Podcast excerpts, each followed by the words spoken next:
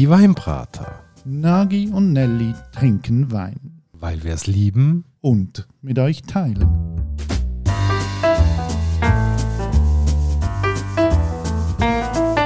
Hoi Nagi. Janelli und hallo liebe Hörerinnen und Hörer zu einer weiteren Folge von Die Weinbrater. Ja, und heute gehen wir mal in ein Nachbarland von der Schweiz, nämlich nach Österreich. Richtig, und zwar ziemlich in Osten von Österreich. Wir gehen in ein Gebiet, das heißt äh, Kamptal. Ähm, wenn man das geografisch gerade schnell einordnen will, also wir haben Wien, so ein bisschen rechts, und dann geht man so ein bisschen links über der Donau nachher, nach Krems an der Donau.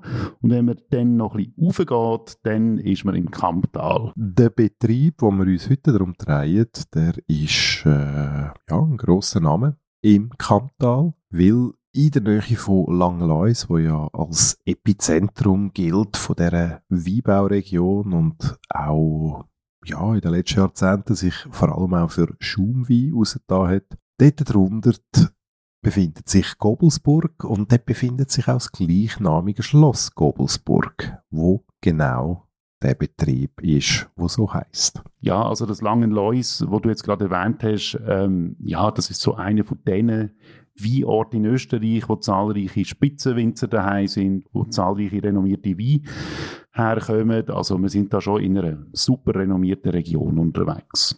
Ja, absolut. Also eben, das Ganze gehört auf Niederösterreich und ähm, wenn wir dort dann so ein bisschen anschauen, geologisch bewegen wir uns vor allem so auf Lössböden, also das ist so Material, wo mit den Gletscher in der Eiszeit dort angekommen ist. Und das ist natürlich auch eine ganz tolle Unterlage für Sorten wie Riesling, Grüne Veltliner, aber auch Pinot Noir, wo dort abgebaut wird.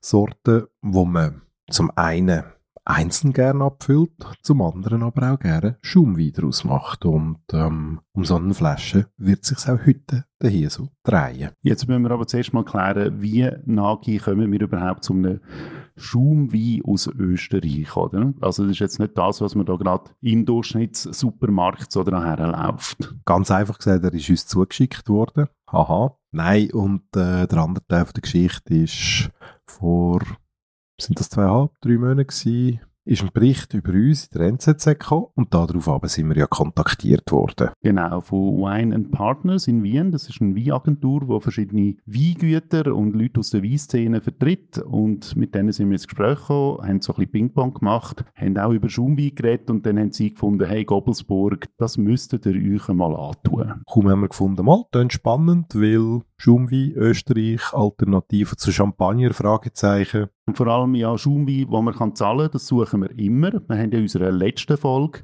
äh, den Champagne Greenhead interviewt. Wenn ihr es noch nicht gehört habt, hört euch das an. Wir haben viel über Champagner geredet und auch über Preise geredet, oder? Und er hat halt gefunden, ja, Champagner, wenn es gut sein soll, geht so ab 60 Stutz los. Und da haben wir Weinbrater natürlich immer ein Problem damit, weil wir sagen ja, in der Regel darf bei uns ein Wein nicht mehr als 30 Stutz kosten. Darum kann man wahrscheinlich auch sagen, hey, es ist legitim zu sagen, gibt es eine Alternative? Natürlich kann man Champagner nicht komplett ersetzen, aber zumindest den Bereich Schaumwein abdecken und da sind wir natürlich immer wieder gespannt, wenn wir neue Sachen ankommen. Genau, und der wird ja auch nach der Methode traditionell ähm, keltert, oder? Also das heißt, das ist ein, ein Sekt, also das nennt sich offiziell Sekt, weil es von Österreich ist, wird aber mit Champagner-Methoden hergestellt. Ja, und Sekt darf sich ja nennen, weil der Begriff Champagner ist geschützt. Wenn du dort äh, nur etwas Ähnliches draufschreibst, hast du gerade mal einen Hordenanwalt am Hals. Ja, jetzt das Schloss Gobelsburg, das hat ja eine super interessante Geschichte. Die Geschichte reicht sehr weit zurück. Ich glaube, es lohnt sich einfach mal schnell in die Geschichte ein bisschen einzutauchen. Bei Grabungen haben wir ja da Spuren gefunden, die weit zurückgehen. Spuren aus der Steinzeit, aus der Bronzezeit, aus der Römerzeit. Bis es aber zuerst mal urkundlich erwähnt worden ist, ist es dann doch... Äh, 1074 geworden. Dort äh, gibt es eine Schenkungsurkunde kommt, wo das Schloss erstmals erwähnt wird. Dann äh, 1440 hat das Schloss einmal der Habsburger gehört. Es ist dann immer mal so ein bisschen weitergegangen. Das Schloss selber hat man dann erst 1725 hergestellt, das Renaissance-Gebäude, so wie es auch heute, heute noch dort steht. Der Besitz ist immer ein bisschen weitergegeben worden und dann ist einer von den Besitzern ein bisschen Geldproblem gehabt, hat das Schloss müssen verkaufen und wem hat es verkauft? Ich meine, wem verkauft man so ein Schloss? Wer kann sich das finanziell leisten? Kiel. Kille. ist ja klar, ist reich genug. Da gibt es ein Zisterzienser Stift, Stift Zwettel. Und die haben das übernommen. Und die Zisterzienser in dieser Region, also die haben natürlich schon gewusst, wie man Wein macht, weil denen haben schon damals Ländereien gehört. Ja, und ich meine, das Spannende ist, Zisterzienser, wer bei uns schon ein paar Mal reingelost hat, hat das vielleicht mittlerweile auch mitbekommen das sind so, sag jetzt eigentlich die Geistlichen, die einfach den Bezug zum Wein haben. Ähm, man sagt ja auch, angefangen hat es im Burgund ähm, mit dem Erkennen von der Lage, mit dem Kartografieren, mit dem immer wieder überlegen, wie will man vorgehen im Weinbau, was kann man adaptieren. Die haben immer auch Neuerungen reingebracht.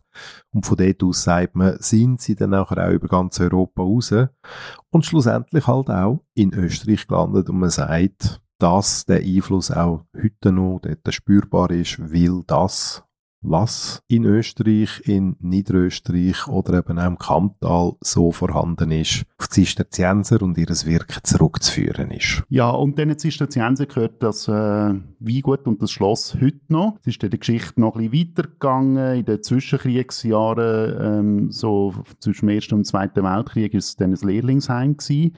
Nachher im Zweiten Weltkrieg ein Gefangenenlager für französische Kriegsgefangene. Dort ist dann auch ziemlich viel kaputt gegangen in dem Schloss. Und 1958 hat ein Pater her müssen, der Pater Bertrand Baumann, hat dann Geschäftsleitung übernommen, hat ganz viel wieder renoviert und instand gestellt in dem Schloss.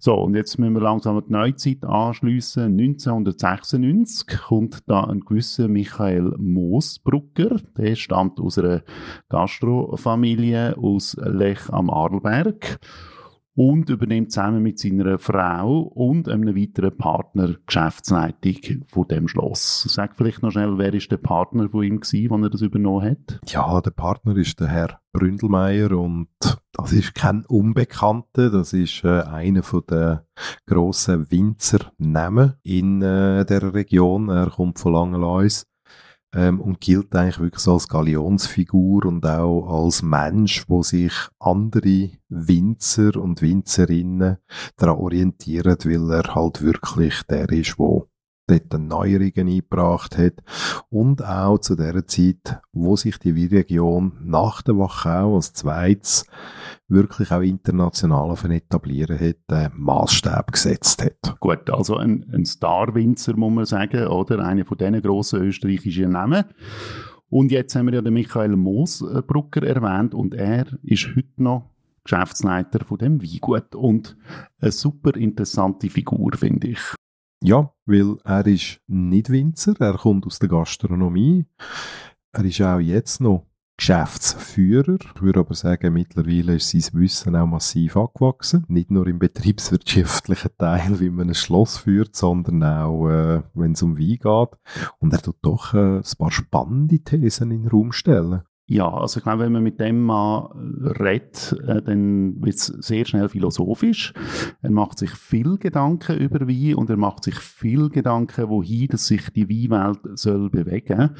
Und äh, er hat so Thesen, die ich sehr spannend finde. Also eine von seinen Thesen ist ja, dass die klassischen Traubensorten Pinot Noir, Riesling, Grüne Veltliner, die so seit mehr oder weniger 8000 Jahren ihren Dienst tun, oder? dass die zwar ihr grosses Verdienst in der Weingeschichte haben, nach wie vor ihre Berechtigung haben, aber er glaubt eben, dass man muss darüber nachdenken, was kommt nach diesen Traubensorten, oder? Also die Evolution treibt weiter und er stellt sich eben die Frage, sind wir langsam am Ende von diesen klassischen Traubensorten und warum macht er sich die Gedanken? Einer von seinen Grundgedanken ist, dass er ganz klar postuliert, man muss von diesen Sorten wegkommen, die viel gespritzt werden, die eine chemische Belastung auch darstellen, was äh, per se als Gedanke absolut äh, korrekt ist. Ich persönlich als Pinot-Liebhaber mit burgundischem Background finde das natürlich ähm, ein schwieriger Gedanke, weil ähm, ich kann mir jetzt eine komplette Loslösung vom Pinot Noir nicht vorstellen, aber ich lasse mich gerne eines Besseren belehren.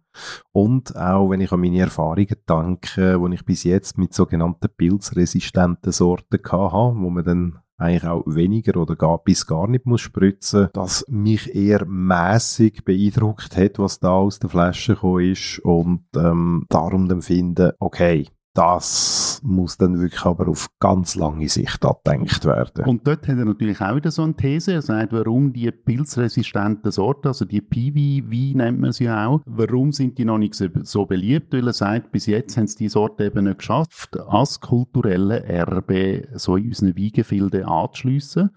Und er glaubt eben, wenn man es dann schafft, irgendwie aufgrund von Kreuzungen mit traditionellen Weinsorten in die Pi-Weinsorten sich entwickeln, dann könnte es auch massentauglich werden. Aber gut, der Mann hat so interessante Sachen zu erzählen, man könnte sich komplett innen verlieren und darum werden wir ihn zu dem mal noch separat befragen. Und wir haben auch schon einen Interviewtermin mit ihm, also das werden wir dann bisschen in die Tiefe gehen. Ja, kommen wir wieder ein bisschen zurück zu dem äh, Schloss Gobelsburg. Ähm, die Zisterzienser, die haben ja auch ein strenges Motto, oder Nagi? Strenge und Einfachheit.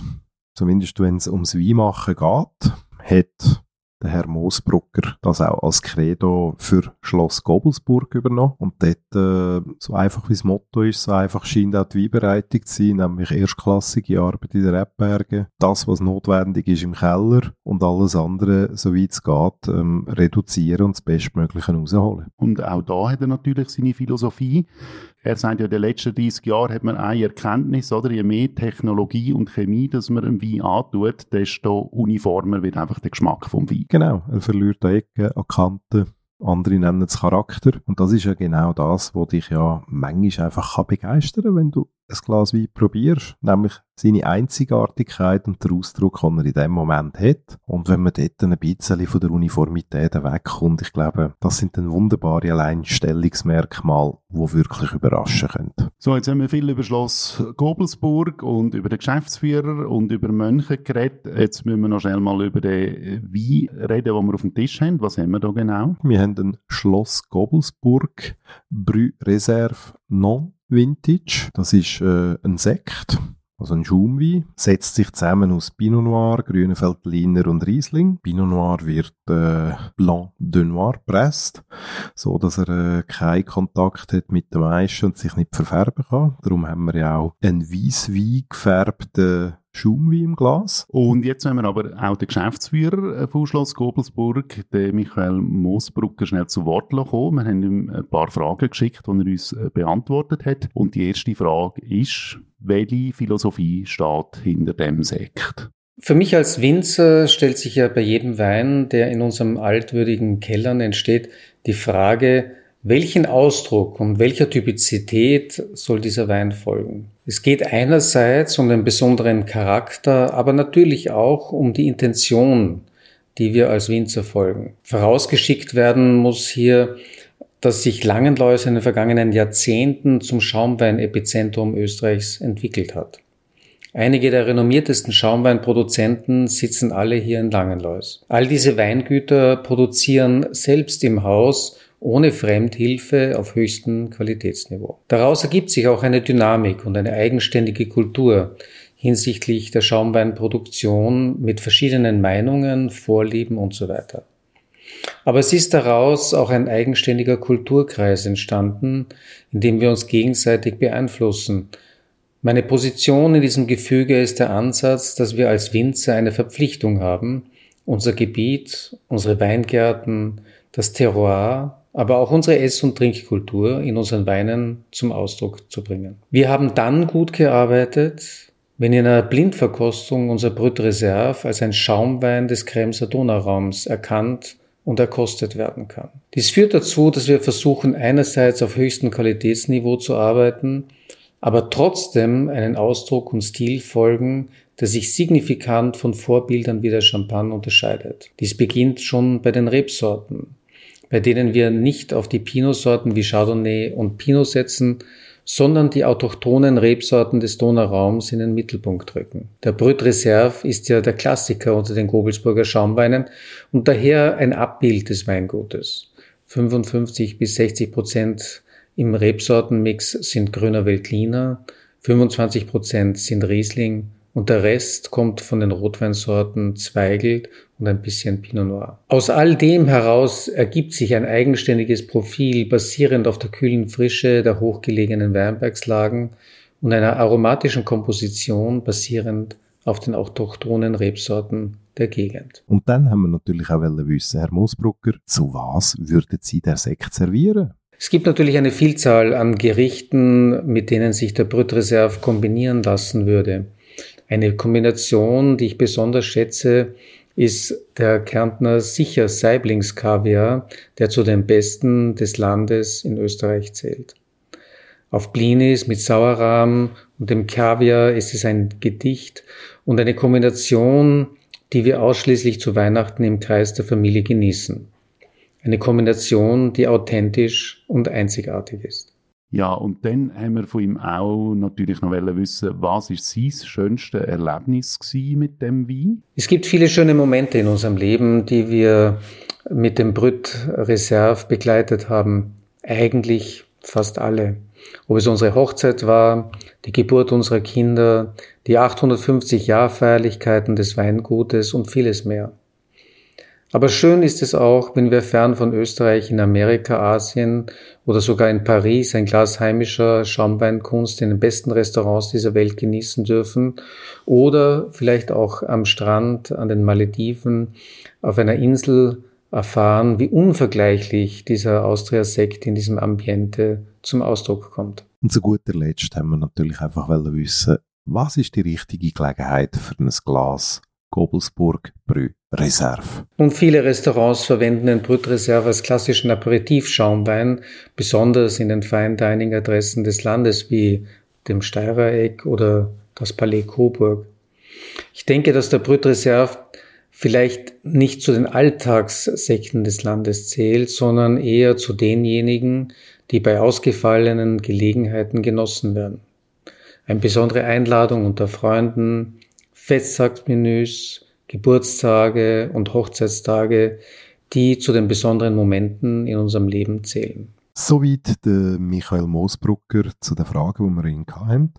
Liebe Nelly, bevor es jetzt ans Probieren geht, mach doch mal Etikettenkritik. Ja, also es ist sehr überraschend, was man darauf sieht, nämlich das Schloss Kobelsburg in einer schönen, strikten Zeichnung, oder? Wir haben es schon gehabt, von Striktheit, das äh, strahlt auch die Etikette aus und ich finde, es hat etwas sehr geradliniges, oder? Unten steht ein grosses Reserve. Was ich bemerkenswert finde, ganz im rechten Ecke von der Etikette, da steht Ex Vinea ad Celarium Nagi, du kannst besser Latinisch als ich. Was heißt das? Das ist lang her, aber ich würde es übersetzen mit aus dem Weinberg in den Keller. Und über dem Spruch ist die Unterschrift und der Name von Michael Moosbrucker erwähnt. Also der Chef steht da mit der eigenen Unterschrift für die Güte von seinen Sachen. Und jetzt aber, ja, du hast ja schon eingeschenkt, jetzt müssen wir einfach mal probieren. Was schmeckst du, Nagi, wenn du im Glas schmeckst? Der Wein hat eine schöne runde Duftigkeit. Für mich hat das Biere, gelbe Früchte.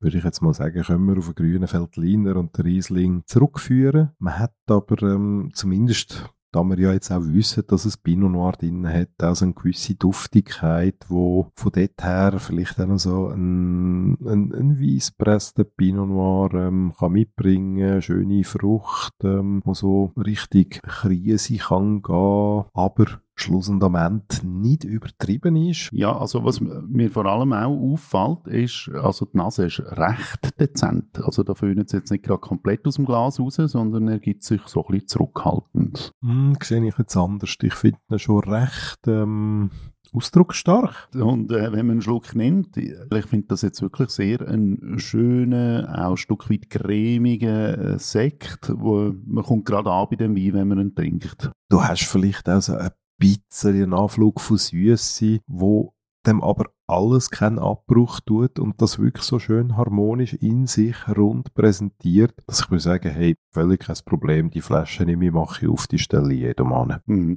Und ich glaube, man darf es auch nicht jetzt mit einem Champagner vergleichen, zwei unterschiedliche Sachen. Darum äh, hinkt der Vergleich, aber jetzt für das, was das ist, also ein Sekt aus Österreich, solide produziert, das ist auch das, was man Trinken einfach äh, merkst. Er hat seine gerade Linie und das macht Freude. Einfach nur, zum darauf zurückkommen, was du sagst, man darf es nicht vergleichen, ich finde aber, man darf schon. Die Frage ist immer, wo man den Maßstab setzt. wir haben ja gesagt, hey, es geht vielleicht auch um eine Alternative und ich finde, hier darfst du sagen, ja, das ist eine mögliche Alternative, aber man darf es nicht eins zu eins vergleichen. Eine Alternative ist kein Ersatz, oder? R richtig, richtig. Aber es ist eine gute Möglichkeit, wenn man Lust auf Schaumwein hat und etwas Schönes präsentieren will, dass man die Flasche zur Hand nimmt und ich glaube, sich selber und den Leuten, mit denen man das teilt, etwas Gutes tut. Ja, und der Preis ist jetzt ein bisschen über der Vibrator-Range. Äh, die Flasche kostet 34 Franken 50, also 54 über der 30 Franken Grenze. Aber ich finde jetzt das für einen Schaumwein, der so gut gemacht ist, auch völlig angemessen. Also, es geht gegen Weihnachten dazu. Der Sekt von Schloss Gobelsburg, den darf man sich auf den Tisch stellen, entweder als Essens Begleiter? Was würdest du dazu essen? Also, soll ich sagen, was mir jetzt gerade in den Sinn kam, ist, ich habe wirklich gerade darüber nachgedacht. Foie Gras. Oh, wow, okay. Ich weiss, ist schwierig, ist, ethisch, schwierig. Ethisch äh, ein Diskussionspunkt. Sagt viel über dich aus, Nagi. Ja, da muss ich jetzt einfach dazu stehen, aber ich muss dir auch sagen, ich finde es so fein.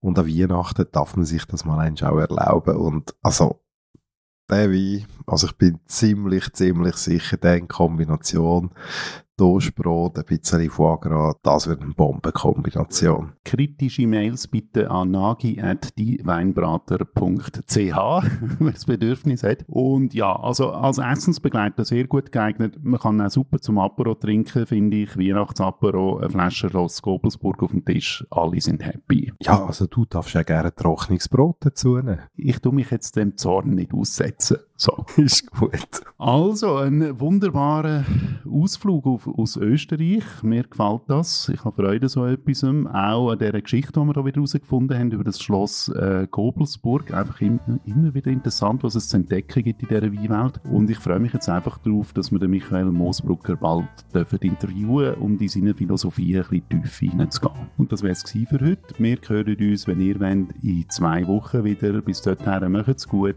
und tschüss, Nagi. i Gianelli.